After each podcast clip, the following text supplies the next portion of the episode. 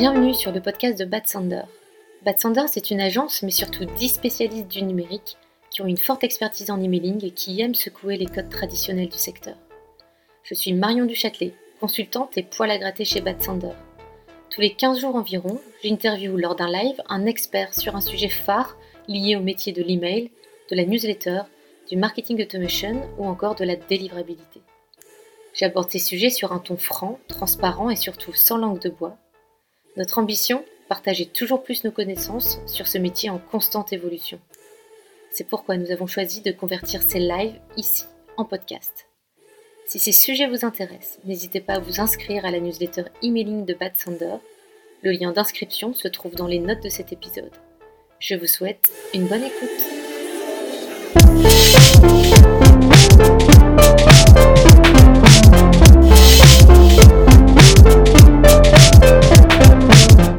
Salut Jonathan. Salut Marion. Et bonjour à toutes et à tous. Euh, alors, le live, le thème du live aujourd'hui, c'est sur les, benchmarks en emailing. Euh, c'est une question qui, nous est souvent demandée par nos clients. Euh, c'est quoi pour vous un bon taux d'ouverture d'une campagne ou c'est quoi un bon taux de clic? Et à chaque fois, c'est une question à laquelle on n'a pas tellement le mal à répondre, mais on n'a jamais une, réponse claire. Et c'est peut-être même une question qui nous saoule. Donc, on va voir, euh, on va vous expliquer pourquoi aujourd'hui, mais on, vous donnera des chiffres parce qu'on a quand même des, repères à vous donner, il n'y a pas de souci là-dessus. Comme d'habitude, dans nos lives, n'hésitez pas à poser vos questions, euh, on les prendra en priorité. Euh, et en attendant que, que, les gens se connectent, je vais te présenter pour celles et ceux qui ne te connaissent pas, Jonathan. Vas-y, vas-y. Donc, Jonathan, tu es très vieux, puisque ça fait à peu près plus de 15 ans que tu es dans le monde de, de, l'emailing, en tout cas que tu accompagnes euh, les entreprises.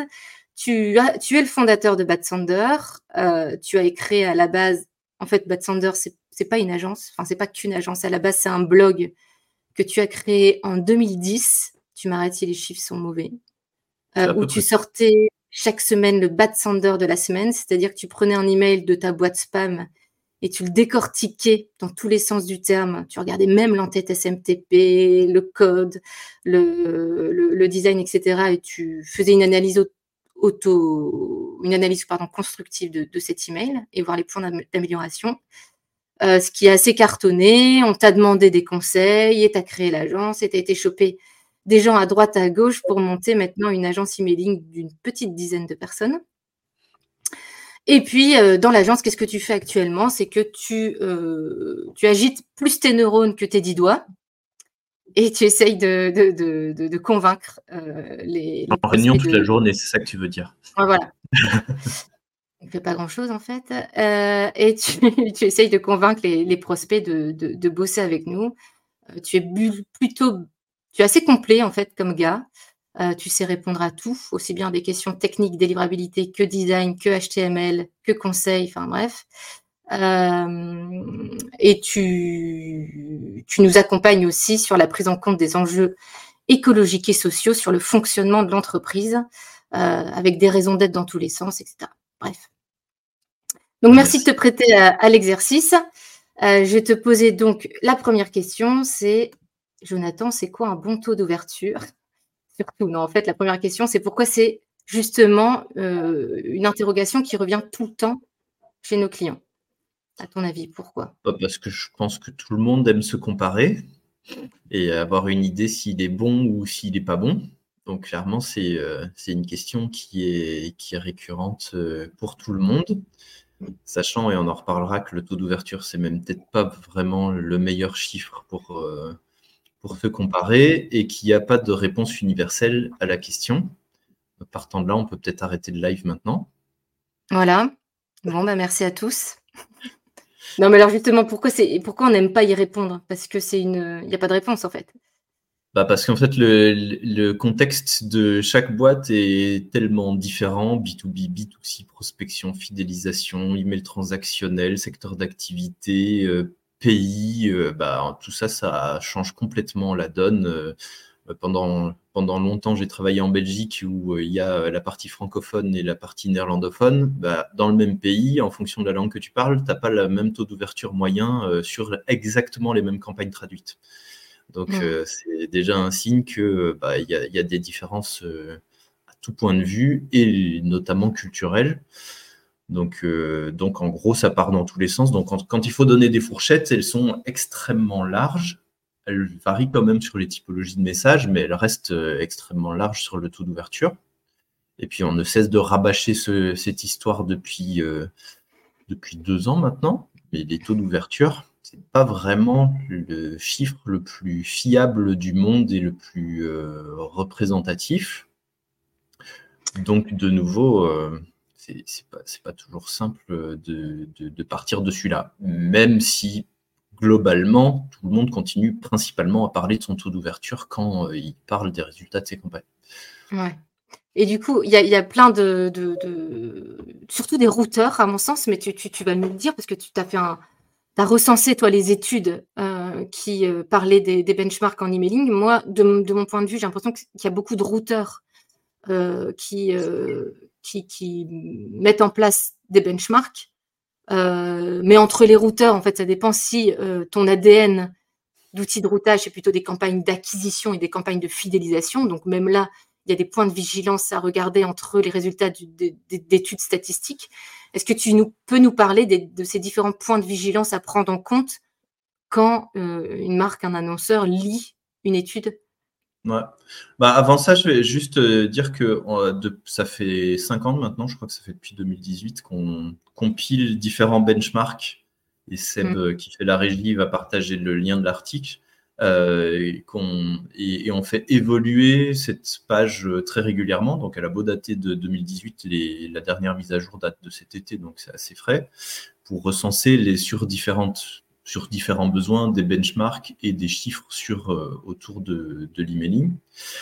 Moi, mon premier point de vigilance quand on, on lit ce type de, rapport, c'est déjà de comprendre comment sont calculés les, taux par exemple, si je reprends notre taux d'ouverture, est-ce que le taux d'ouverture, est calculé en euh, divisant les ouvertures par le nombre d'emails envoyés ou par le nombre d'emails délivrés? En fonction hmm. des plateformes d'envoi, déjà rien que ça, ça, change. Euh, la plupart, c'est quand même délivré. Hein. Bah, je pense que d'être euh, revalidé, mais c'est quand même assez, assez, différent. Et je pense que tout le monde, quand on, surtout les, personnes parmi vous qui font euh, des beaux petits tableaux de bord euh, en Excel, je suis pas certain que ce soit sur le délivré. C'est souvent sur l'envoyé qu'on va euh, faire ce, taux d'ouverture quand on le fait soi-même de, de, son côté. Et ça change la donne parce que forcément, quelqu'un qui a généré un bounce ne bah, peut pas ouvrir l'email. Hmm. En tout cas, s'il ouvre l'email, c'est pas un humain. Mais ça, c'est un, un tout autre débat. Euh, et puis, euh, on, a la même logique sur les taux de, désinscription, sur les taux de clics. Les taux de clics, euh, attention, en anglais, ce qu'on appelle taux de réactivité en français, donc les cliqueurs sur les ouvreurs, ben, en, anglais, on, on dit click-through on open rate, mais c'est quand même du clic. il y a tout un vocabulaire où il faut faire vraiment attention de comparer des choses qui sont euh, tout à fait comparables. Et puis après, euh, les autres euh, garde-fous, c'est ce qu'il y a dans toute étude statistique, c'est est-ce que bah, les échantillons sont suffisants Est-ce mmh. que les, ils sont représentatifs par rapport à ce que moi je fais? Je prends un exemple, si on lit une étude de Clavio avec principalement des e-commerçants euh, versus une étude qui serait sortie par, euh, je sais pas moi, Adobe Campaign par exemple. on n'a pas du tout la même typologie d'entreprise qui euh, utilise ces plateformes et donc on va forcément avoir des résultats qui sont radicalement différents. Et puis un dernier point, c'est que malheureusement, il y a très très peu d'études françaises suffisamment larges sur des chiffres globaux d'email marketing. Mmh. Donc, malheureusement, en France, on est très très mal servi. Pendant des années, on s'est servi d'une étude qui était faite par Experience Mail, qui sortait chaque année et qui n'existe plus aujourd'hui et qui était ce qui était le plus représentatif pour le marché français. Mmh. Et je, rajouterais un, petit truc, je pensais que tu allais répondre ça dans les points de vigilance. Ah, euh, bah, c'est surtout au niveau du taux de clic. Euh, comment il est calculé Parce qu'il y a plein de plateformes qui enlèvent le clic sur le lien de désabonnement. Ouais mais pas toutes. Il y en a même qui enlèvent dans les taux de clic le clic sur le lien miroir. mais pas tous. Enfin, moi, je trouve que c'est surtout sur le taux de clic où il y a un point de vigilance à avoir plutôt que sur le taux d'ouverture des, abonnés. Ah, ben c'est clair, tu as raison. J'ai omis cette partie-là. Euh, donc, on va aller dans le vif du sujet. Moi, j'aimerais quand même que tu me donnes quelques repères. Euh, parce que c'est souvent des questions qui, sont, qui me sont posées en, coaching, en ou en formation. Euh, on va commencer par le pourcentage de délivrabilité. En deçà de combien je dois me soucier si j'ai un problème de délivrabilité? Alors, très clairement, quand on parle de taux de délivrabilité, déjà, je fais un rappel, c'est que le taux de délivrabilité, il n'existe pas. On n'est pas sûr que les emails euh, le pourcentage, les 97% de délivrabilité, bah, soit vraiment 97% des messages qui sont livrés en boîte de réception. Donc, ce qui nous importe surtout, c'est les taux de bounce, c'est les 3% et, euh, restants sur nos 97%. Et donc, ces bounce, bah, personnellement, je trouve qu'en B2C, on devrait être à maximum 2 ou 3%. Donc, entre 98 et 97% de taux de délivrabilité. Ça, c'est un bon taux. Euh, ouais, c'est correct sachant que mm. les meilleurs, ils ont moins de 1% de taux de bounce. Euh, en B2C, euh, si on est en B2B, c'est quand même un peu plus compliqué, on est un peu plus haut que ça en général.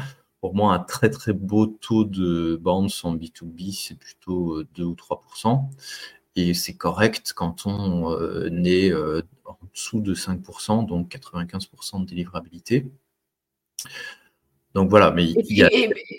Et pour atteindre ces 99%, comme tu disais, ou moins de plus de 99%, moins de 1% de bounce, au-delà des bonnes pratiques emailing dans sa stratégie, il y a aussi beaucoup de configuration euh, technique ou Non, la configuration technique. La configuration technique, elle compte pas pour grand chose. Forcément, s'il y a des problèmes, bah, ça va se marquer sur cette délivrabilité. Euh, pour moi, il y, a, deux bouts, euh, il faut le prendre par deux bouts très très différents. Il y a d'une part le, la gestion des bounces et des, inactifs. Donc, bien nettoyer les bounces de la bonne manière, les hard bounces dès la première fois, les soft bounces avec des règles assez restrictives pour euh, les nettoyer. Normalement, c'est fait automatiquement dans la plupart des plateformes, sauf pour les marques qui font des choses un peu plus artisanales et qui ont leur propre plateforme, etc. Ça arrive encore.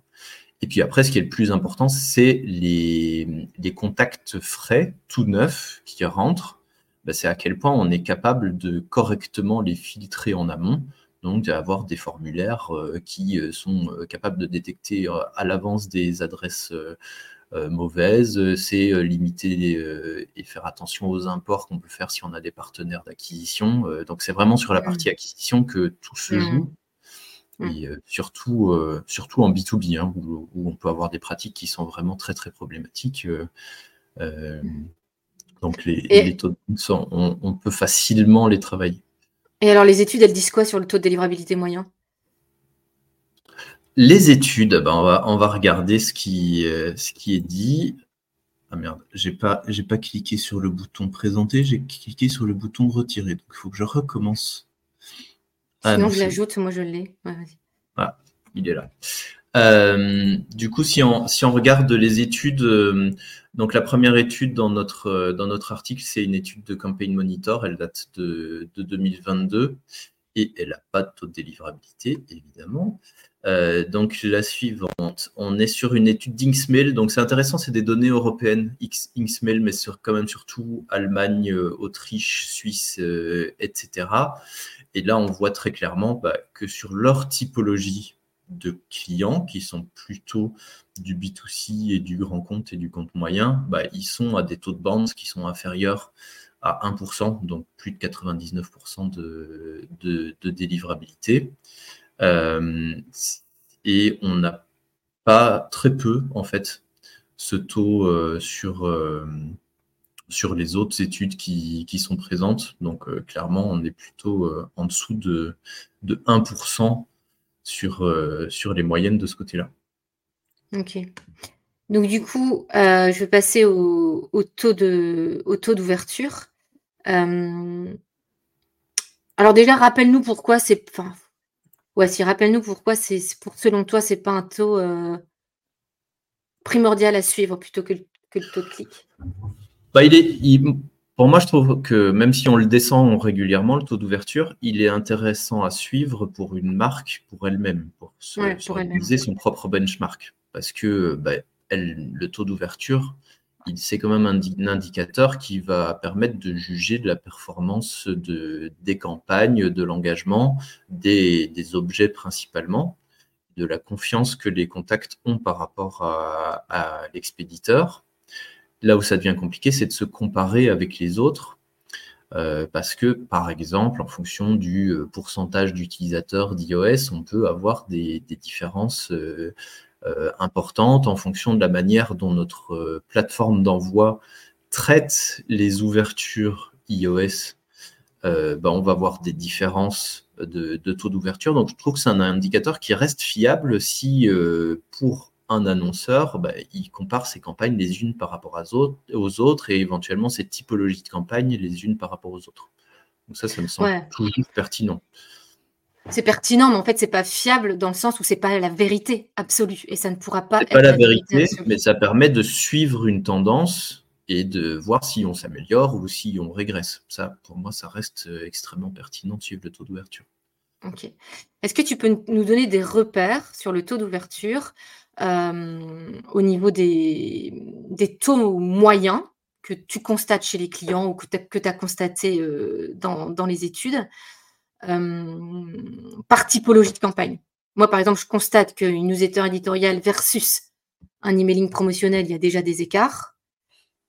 Et ma deuxième question, parce que je fais beaucoup de questions dans une seule, ça va être est-ce que tu peux, nous, tu peux, nous donner des repères quand tu as une, Moi, je trouve qu'il y a aussi des, grands écarts quand tu sors tes inactifs ou pas de tes envois. Alors, ouais. Euh, du coup, le, je vais essayer de les prendre dans l'ordre. Euh, là où on a des performances qui sont les meilleures, c'est toujours sur le transactionnel.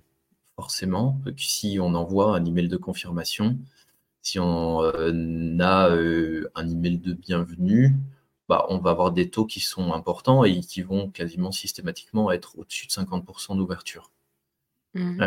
là, on peut, ça peut être très volatile sur, sur certaines, certains emails transactionnels. On peut avoir plus de 100% d'ouverture si on compte les ouvertures multiples. Parce que mmh. quelqu'un qui reçoit un email de confirmation d'achat, il va potentiellement y retourner une ou deux fois, par exemple, pour aller cliquer sur le lien de tracking de, de livraison. Donc, Là, il n'y a pas vraiment de sujet sur les, inactifs parce qu'a priori, il y a un événement qui vient de se passer et donc euh, on envoie l'email au, destinataire. Sur l'éditorial, c'est ensuite ce qui est censé avoir le, plus euh, d'ouverture. et je vais donner une fourchette qui est très large, je la situerai entre 30 et 50% d'ouverture. Euh, ça, c'est sur les, bons, ceux qui ont viré les inactifs de leur envoi. Il hein. faut préciser quand même. Bah, c'est là où j'allais faire une distinction, c'est que souvent on est plus proche des 30% quand on a un travail qui est mal fait sur les inactifs, voire en dessous de, de, de 30%. Mmh. Par contre, à partir du moment où on a un vrai travail euh, fort sur les inactifs, on peut se rapprocher de 50%, bien que bah, le travail sur les inactifs ne se suffit pas à lui-même, il faut aussi avoir le bon ton, euh, mmh. euh, la mmh. bonne rédaction, s'adresser correctement à la cible, éventuellement segmenter, etc. Il y a quand même tous ces, critères qui vont avoir un impact. Donc là, on est vraiment sur, sur la dimension éditoriale. Je ne sais pas si tu valides du coup, parce qu'on ne voit pas forcément les mêmes typologies de clients tous les deux. Moi, les repères que je donne pour le taux d'ouverture, c'est quand, quand, la réputation est bien, tu vois, il n'y a pas de problème de réputation. Euh, les inactifs sont virés. Moi, je dis qu'en newsletter éditorial, on est entre 35 et 40% en règle générale.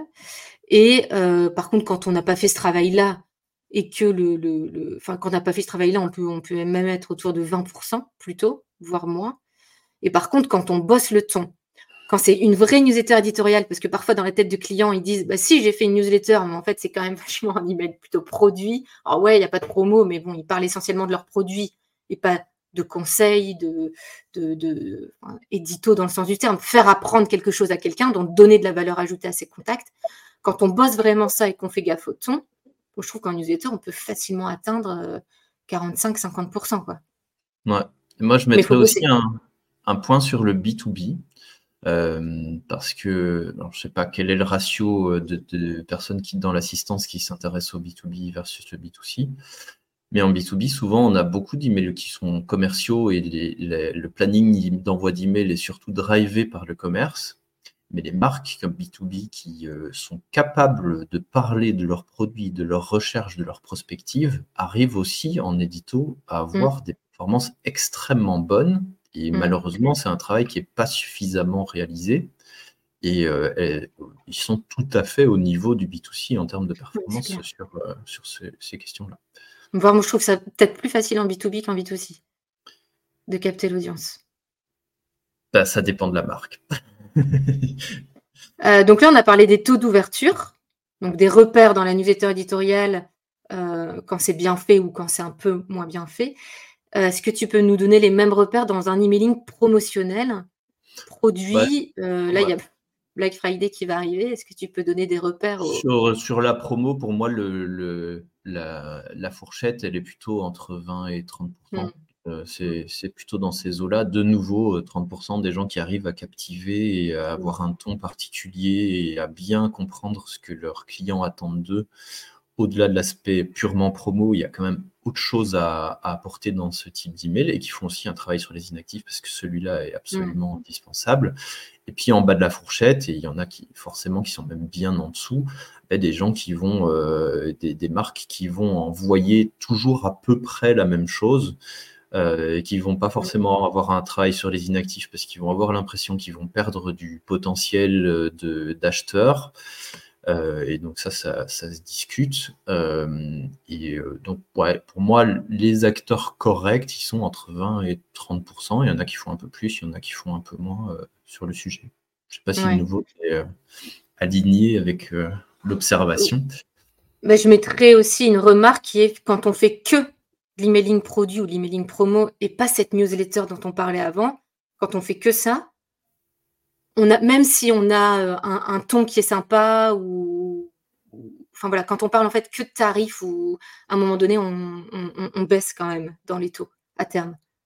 Donc euh, au début, euh, ceux qui sont nouvellement inscrits vont, majoritairement ouvrir ou cliquer, mais à la fin on en a un peu ras-le-bol. Donc je pense que les taux de 30%, ce qu'on appelle des bons taux pour un emailing promotionnel ou produit, se maintiennent si essentiellement si on a un mix euh, dans le calendrier, donc dans le planning éditorial, et qu'on arrive vraiment. tu vois, ça part un peu bateau quand on dit apporter du conseil au client, ça fait un peu gna gna gna, mais c'est vraiment, enfin, au-delà du conseil, c'est chercher du contenu qui apporte réellement de la valeur ajoutée. Donc ça peut être en B2B, une astuce sur, au fait, euh, quand on fait ça dans l'outil ou quand on fait ça dans. Euh, pensez à ça dans votre stratégie de je sais pas quoi, enfin bref, des astuces. Ça marche bien. Justement, par rapport à ce que tu dis, il y a un, truc, un exercice qui peut être intéressant à faire sur la donnée, euh, c'est d'être capable de calculer cet essoufflement. Euh, est-ce que dans les personnes qui sont inscrites depuis euh, moins de trois mois, entre trois et six mois, plus de six mois, quelle est la différence hmm. en taux d'ouverture entre ces différentes cibles? Pour se dire, OK, bah, peut-être que les nouveaux, ils sont super motivés, ils veulent la prendre, ma promo, et ils vont éventuellement acheter. Euh, et, par contre, au bout d'un certain temps, euh, observer ou pas, parce que dans certains cas, on est sur une cible promophile à fond et il n'y a que ça qui, euh, qui fonctionne, hein, il ne faut pas, pas se leurrer.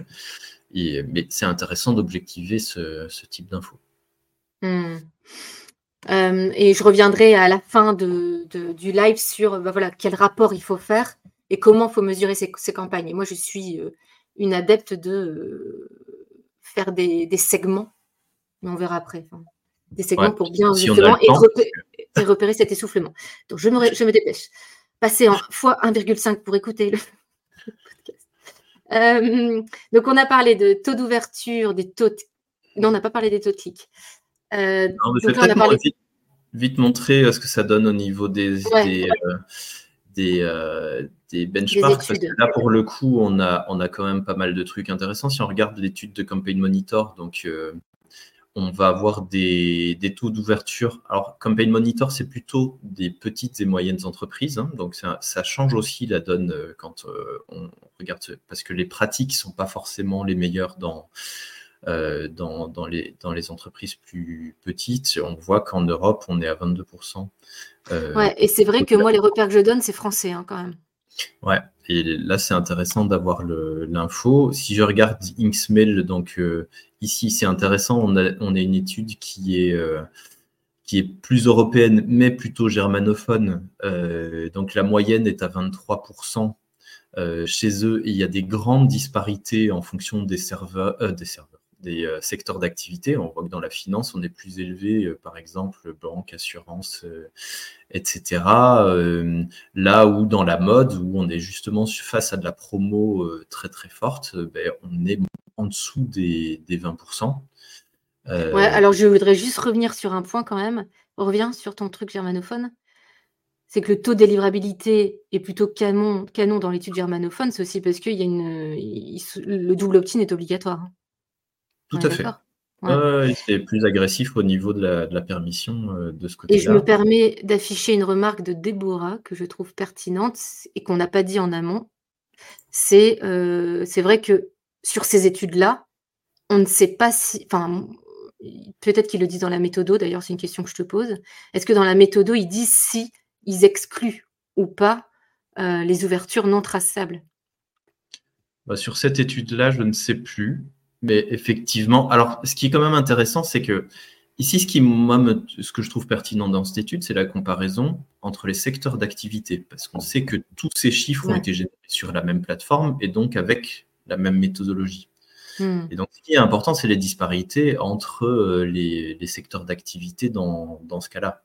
Mais effectivement, si on compare avec du marché français euh, et sur des plateformes qui sont différentes, bah, de nouveau, euh, c'est difficile de, faire des généralités. On ne peut pas se le permettre. Ce qui est intéressant. même dans les secteurs d'activité, quand tu vois un secteur service, oh, tu peux tellement mettre plein de choses dans le secteur service que c'est aussi un peu. Ouais, mais après, il faut y ait des échantillons suffisamment grands. Et si c'est une étude de Clavio, euh, plutôt sur, euh, sur du très très bien ciblé et avec des infos qui sont intéressantes sur les, des, euh, des typologies de, de, scénarios automatisés, email de bienvenue, panier abandonné, etc. Bah là, on voit que sur du beaucoup plus fin en termes de ciblage, parce que Clavio est une plateforme dédiée plutôt aux retailers, e-commerçants, euh, et qui, permet de faire de l'agrégation de données euh, et, d'être vraiment pertinent dans les envois, bah, on a des résultats qui sont très élevés sur des scénarios automatisés. ils disent que sur l'ensemble des campagnes email, ils sont même encore meilleurs. Euh, Mais c'est parce qu'ils font vachement de recoproduits aussi. Enfin, voilà. Mais moi, en même temps, je m'en fous, un... enfin, je m'en fous un peu. Je n'ai pas trop envie qu'on s'attarde sur le marketing automation, les triggers et tout ça, sauf si c'est une demande de, l'Assemblée, parce que franchement, les, clients que j'ai ou en formation, c'est pas là où il y a un stress, parce qu'en général, les taux sont quand même assez bons. Par contre, là où il y a un, stress, c'est euh, sur les emails qui sont envoyés bah, à tes abonnés, à tes clients, à tes prospects. Donc, tout ce qui est emailing promotionnel hebdomadaire ou newsletter hebdomadaire ou mensuel, ça dépend, c'est rythmique.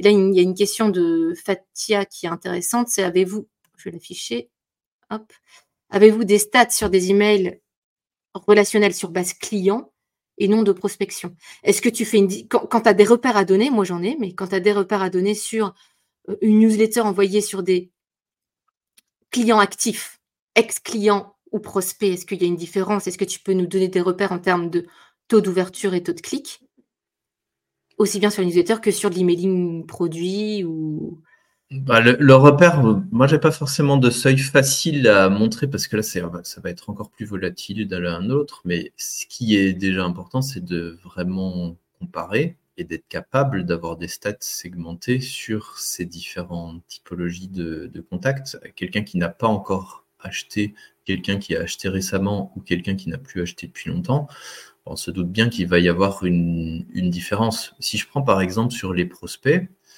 euh, bah, ça, dépend comment le prospect est arrivé là. Euh, s'il est arrivé par une démarche euh, proactive en B2C pour avoir de l'information sur un produit, il va, il va forcément être bien plus à l'affût de l'info qui arrive versus on en croise des gens qui font de la campagne d'affiliation et qui, et qui font et qui chargent leur base de données. Bah, ils, vont avoir des prospects qui qui étaient peut-être intéressés par le jeu concours ou la carotte qui leur était tendue au début, mais qui vont plus avoir aucun intérêt par la suite. Pour moi, on est plus sur la, capacité à, faire acheter à court ou moyen terme le taux d'ouverture. Je ne sais pas si c'est un indicateur qui est c'est important de les comparer pour voir leur intérêt post-acquisition du contact. Mais euh, visiblement, tu as un avis plus tranché que moi sur, euh, le sujet. Je comprends pas ce que tu as dit là. non, mais j'ai un avis un peu plus tranché, c'est que moi je vois très bien une même newsletter. On va, je vais commencer par la newsletter éditoriale. Enfin, je vais commencer par l'email promotionnel ou produit. Un même emailing envoyé sur un segment prospect, que prospect, hein. un segment client actif ou un segment ex-client, j'ai quand même des grands écarts. quoi.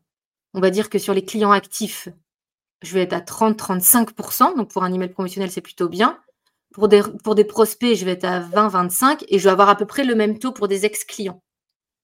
Donc, tu vois, il y a quand même un écart. Et pour le taux de clic, je peux facilement arriver à 3-4% pour des abonnés, des clients actifs.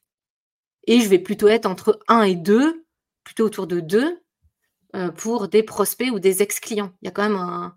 Oui, il y a des différences, mais ce que je voulais dire, c'est que en, fait, ces chiffres, ils servent quasi virtuellement à rien. Ça ne sert pas à grand-chose de les avoir en tête, parce qu'en fonction de ah ce que tu fais dans les campagnes, mais toi, sur les prospects, si tu as vraiment une stratégie qui est différenciante euh, sur les prospects par rapport à ce que tu fais sur tes euh, clients. Mais je te parle sur une même campagne envoyée.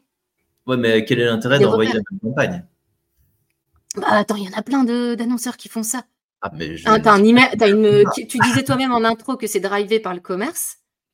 Bah voilà, le, le, commerce, il dit il y a une offre qui arrive, il y a moins 30% la semaine prochaine. Ils vont l'envoyer à leur cible. Moi, je conseille toujours de différencier dans les stats les segments, et quelque part, c'est le même message. Je dis pas que je dis pas que c'est ce qui est de mieux à faire, mais je dis que c'est dans les pratiques actuelles de nos de, des, oui, Mais euh. partant du constat que quoi qu'il arrive, tu as des meilleurs perfs sur des clients actifs que sur des ex-clients ou des prospects, ce sera le cas pour à peu près tout le monde. Donc, mmh. euh, c'est juste constater ce qui est euh, universellement constaté. Donc, à un moment donné, il faut surtout prendre acte. Peut-être que c'est intéressant de le dire pour notre audience aujourd'hui, mais le, résultat derrière, c'est que oui, il faut différencier euh, sa stratégie vis-à-vis des prospects de celle vis-à-vis des clients actifs et de celle vis-à-vis des, euh, ex-clients. Il y a des choses différentes à dire et un message différent à apporter. Oui, moi je suis d'accord pour le marketing automation. Quand tu veux vraiment parler avec eux, etc. Je suis aussi d'accord dans les faits pour ton marronnier marketing, ton planning d'envoi. Enfin, dans les bonnes pratiques, c'est ça qu'il faut faire. Mais dans les faits, quand tu es sous-taffé euh, que tu dois envoyer ton campagne. Il y a la réalité du terrain, on est d'accord. Voilà, et dans, et dans la plupart des pratiques aujourd'hui, c'est j'ai un message, enfin dites-moi si je me trompe dans l'audience, hein, mais c'est j'ai un message que j'envoie, alors j'essaye d'envoyer sur différents segments, je vais peut-être changer un mot ou deux, mais je ne vais pas revoir le contenu de fond en comble. Moi, c'est ce que je constate de, de nos clients. Mais... Ouais, bien sûr la, stratégie, c'est peut-être une pression moins forte sur les, sur les prospects, doublée d'un programme euh, de découverte sur, le, sur un plus long terme et qui, et qui tourne jusqu'à ce qu'il euh, y ait un premier achat qui soit généré, auquel cas on reswitch sur un autre programme pour générer un second achat euh, par la suite. Mais. Donc du coup, ça, ça, me fait rebondir à ce que tu viens de dire sur... donc là, pour l'instant, on a vu un peu taux de délivrabilité, ouverture et clic il y a le taux de désabonnement qui, est aussi à regarder, que moi je corrèle beaucoup euh, dans mes analyses euh, auprès des clients avec le taux d'insatisfaction. Alors le taux d'insatisfaction n'est pas présent dans tes benchmarks, parce qu'il n'est pas présent dans les outils de routage. Est-ce que tu peux rappeler juste en quelques minutes, parce que l'heure tourne, ce que c'est? Et pourquoi Est-ce que toi, tu as des, repères pour dire bah, en deçà de ça euh, donc le taux d'insatisfaction, euh, c'est un taux que personne n'utilise, sauf nous et quelques, autres.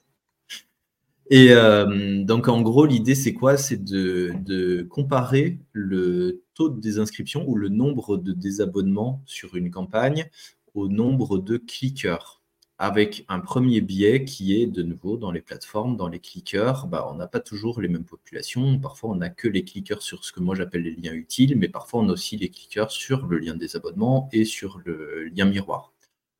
de nouveau, l'idée c'est de se comparer avec soi-même entre les campagnes, les typologies de campagnes, etc. Donc tant qu'on a une méthode stable, c'est ce qui compte ça change pas radicalement la donne sur, euh, les, taux en question. Donc, euh, moi, je juge qu'un taux d'insatisfaction correct, et à peine correct, c'est à peu près 10%.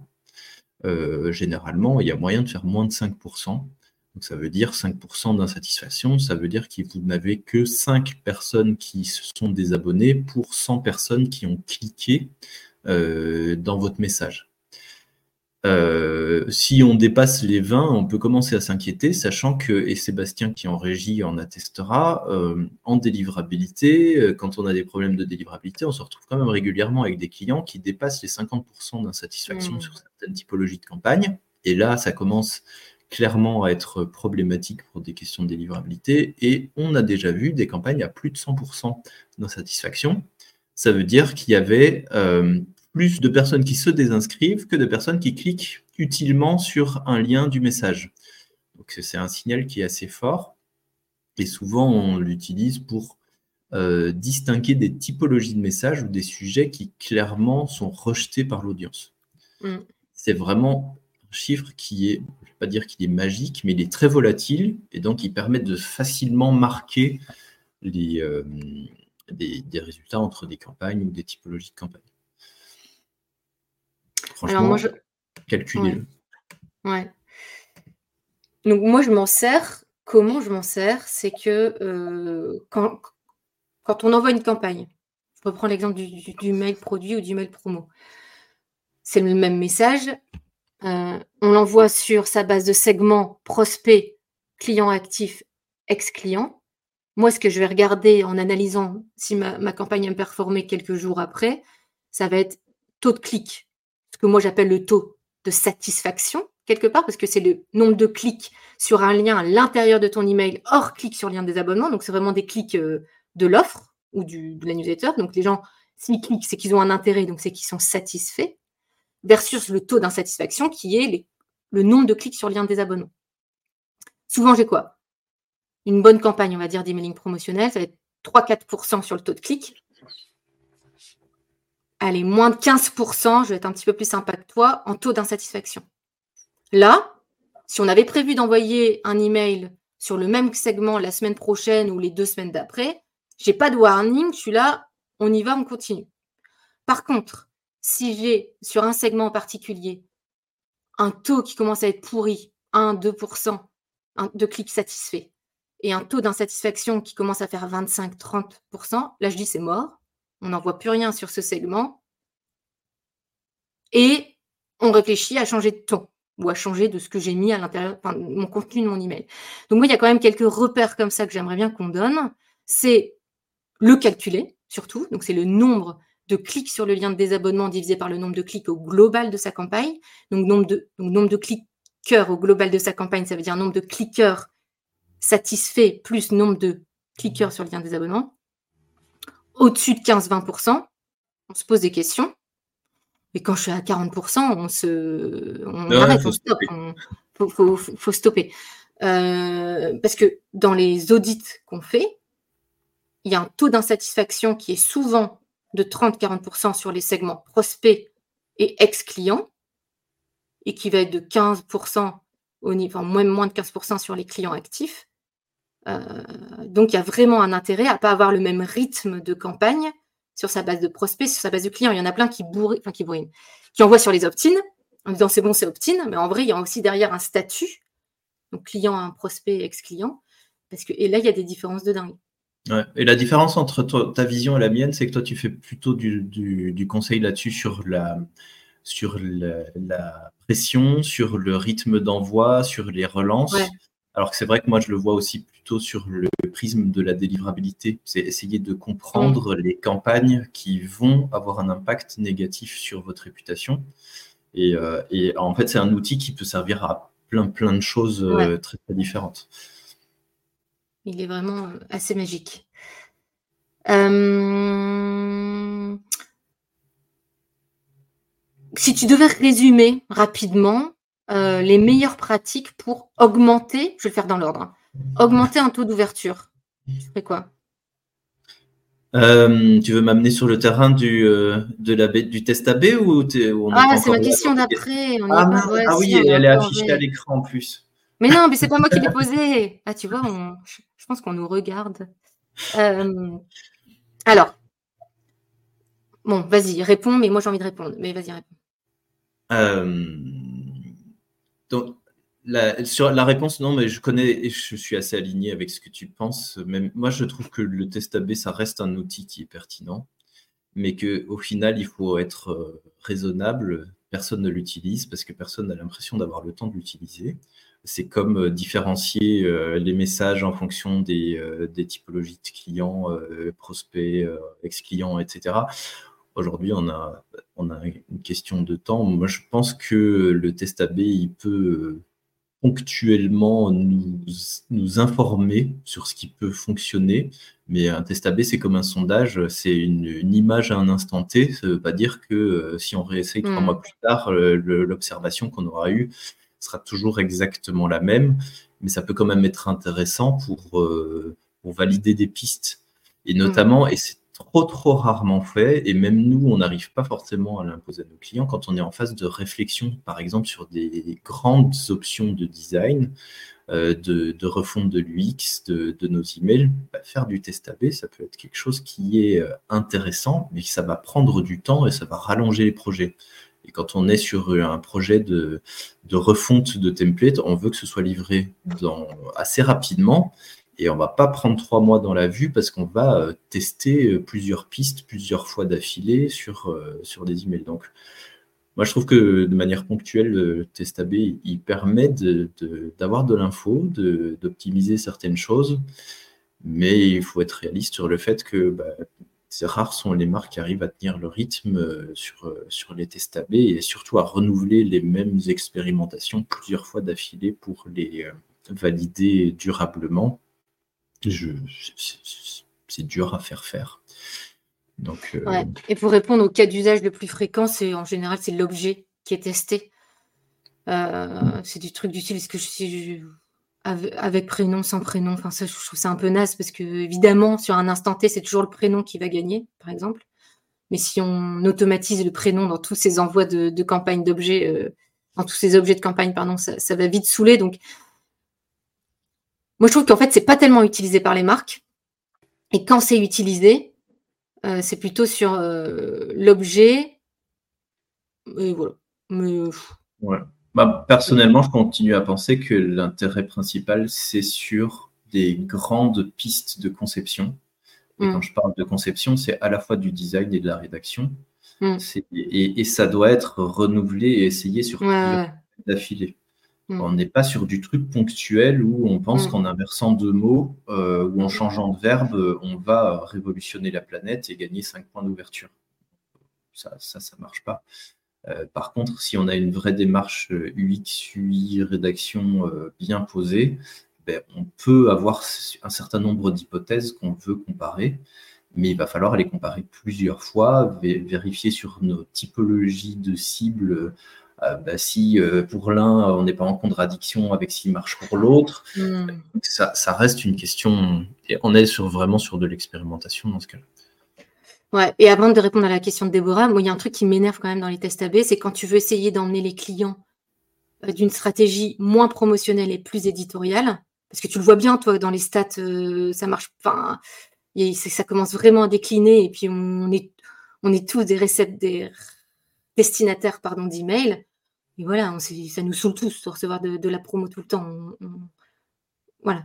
Et quand j'essaye de faire dire ça aux clients et qu'il faut un test AB en disant, bah, regarde, on va faire un emailing promotionnel et un emailing plus édito, on voit ce qui marche le mieux, bah, forcément, je me fais. Euh, enfin, le promo va, toujours gagner. Et, c'est un peu du mal à faire comprendre que c'est un changement au sens large. Ça veut dire que dans ton scénario de bienvenue, tu accueilles différemment, voire dans ton formulaire d'inscription, tu collectes différemment, enfin, avec des mots différents. C'est toute une philosophie, en fait.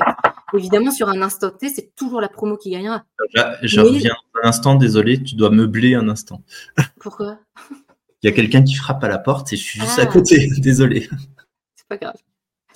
Et donc voilà, c'est ça qui m'agace sur euh, les, les tests AB. Donc si on a envie de, de changer le, le- le ton ou le contenu de ces messages, voire euh, c'est surtout un changement de, de longue haleine et, pas le faire pour le coup euh, sur un, instant T. Et pour répondre à la question de Déborah, oui, quoi qu'il arrive, dans les taux, il faut toujours réfléchir au contact. Donc, le taux d'insatisfaction, je le répète, c'est le nombre de cliqueurs unique, donc le nombre de cliqueurs, divisé par le nombre de cliqueurs sur le lien. Non, c'est le nombre de cliqueurs sur le lien de désabonnement, pardon, divisé par la somme du nombre de cliqueurs, donc autre que le lien de désabonnement, plus le nombre de cliqueurs sur le lien de désabonnement. Je ne sais pas si c'est clair. Mais en tout cas, on a un article, Seb pourrait peut-être mettre le, le lien. On a un, un article sur le taux d'insatisfaction et ça sera euh, certainement mieux euh, compris en lisant qu'à l'oral. Ouais, je pense qu'il remonte bien dans les moteurs de recherche, surtout d'insatisfaction email. euh, On ne doit pas être loin de la première. Euh... Eh ben écoute, euh, je On suis plutôt, pas mal de trucs à la, à la fin de mes questions. Ouais, Ouais. moi, il y a un truc que je veux, c'est un, un sujet euh, important, je trouve, c'est le, la répartition des ouvertures par messagerie, Ah ouais. environnement d'ouverture, et je peux pas m'arrêter là sans le faire parce que c'est pas de la, c'est pas vraiment de la stat de performance, mais je trouve que c'est un chiffre qui est trop rarement calculé euh, par les euh, par les expéditeurs d'emails. Donc, euh, on a un super baromètre qui est publié, mis à jour chaque mois. Et pourquoi il m'échappe? Par nos amis de chez Litmus. Il est passé où celui-là? Il est là. j'avais- C'est parce que c'est celui-là. Ouais. Et donc, c'est un, une info qui est vraiment extrêmement importante quand on fait de la refonte, notamment de, de templates email. Et c'est aussi un indicateur sur, euh, le, sur, sur notre cible du- d'une manière ou d'une autre et sur, son, le cadre de sa lecture. Donc, c'est vraiment comprendre où sont ouverts vos emails euh, et dans quel cadre. Il n'y a pas beaucoup de plateformes qui font ça correctement. Souvent, on vous met la répartition par nom de domaine d'adresse email, mais n'oubliez pas que quelqu'un qui a une adresse Gmail, bah, il peut tout à fait ouvrir son email sur l'application mail sur, euh, sur un iPhone. Mm. Et donc euh, là, les stats, je crois qu'elles datent de juin, celles qui sont affichées là, mais elles sont euh, dispo sur le site de Litmus. Alors, on a l'environnement Apple au sens large qui représente 58% des ouvertures et c'est gigantesque. Et là-dedans, il y a une majorité d'iPhone euh, qui, sont, qui sont représentés, suivi par Gmail où on ne peut pas non plus distinguer ce qui est de mobile, du desktop, et puis après on retrouve Outlook et compagnie. Et en fait, c'est intéressant d'au moins de faire un test une fois de temps en temps sur ces chiffres-là euh, pour se rendre compte de ce qui, est vraiment utilisé par votre cible pour ouvrir vos emails et ce qui va aussi vous indiquer là où vous pouvez aller un cran plus loin sur des questions créatives et innovantes dans la manière de, de réaliser vos messages. Euh, on a malheureusement souvent des, clients chez Badsender euh, où les, euh, les validateurs internes sont sur Outlook, euh, alors que l'écrasante majorité des destinataires utilisent des environnements euh, Apple. Et donc on pourrait se permettre des choses un peu plus avancées, mais on se restreint juste pour une histoire de validation interne parce que ça va pas marcher dans Outlook. C'est quand même vachement dommage de se limiter sur ce genre de questions. Ça, c'est intéressant. euh, si sur les plateformes Litmus et Email Acid, vous pouvez intégrer un petit, lien un petit code de tracking qui vous permettra d'avoir une image plus ou moins précise, pas toujours simple à interpréter, mais qui est quand même intéressante euh, sur, euh, sur ces questions-là. Et là, dans les 58% d'Apple, on sait s'ils ont ouvert via la version iOS 15 et plus? Euh, on peut avoir ce détail-là, mais de toute façon, l'écrasante majorité euh, des, euh, des utilisateurs d'iPhone et d'iPad mettent à jour leurs terminaux. Ouais. Donc, ça dure pas longtemps avant qu'on ait les dernières versions. Oui, donc là, dans les 58%, on a 56% qui ont. euh, Ouais, voilà, certainement.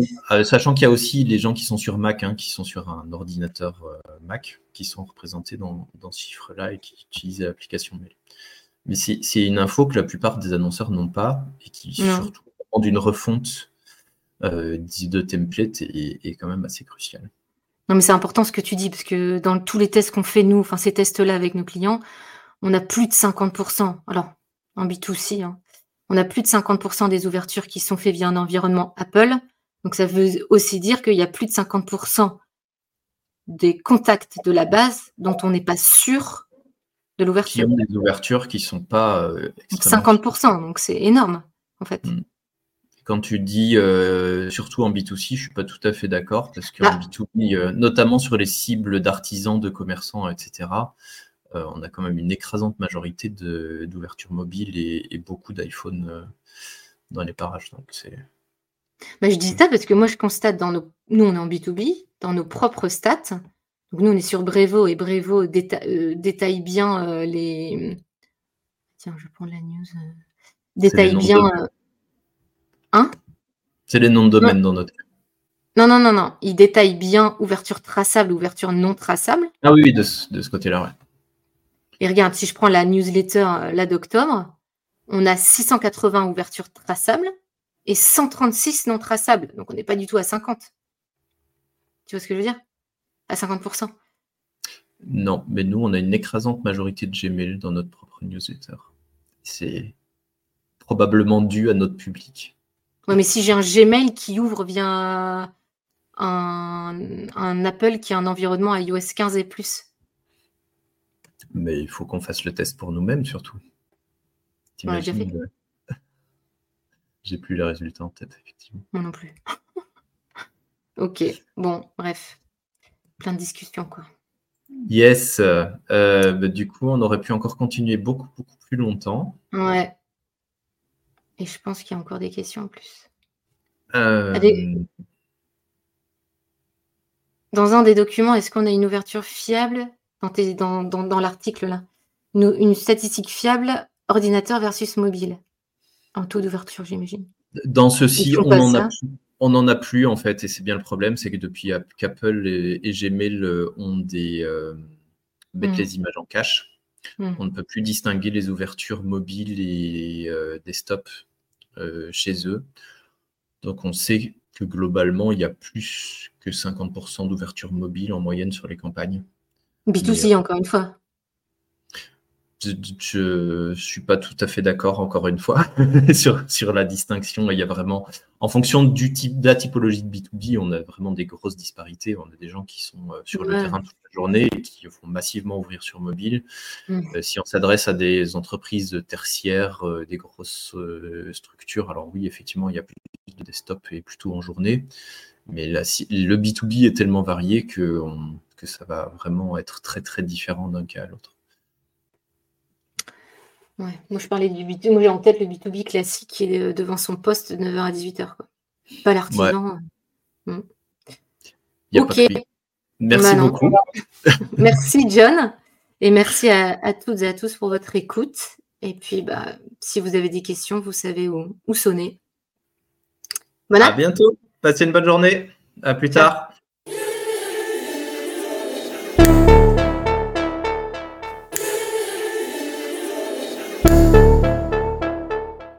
Merci d'avoir écouté cet épisode jusqu'au bout.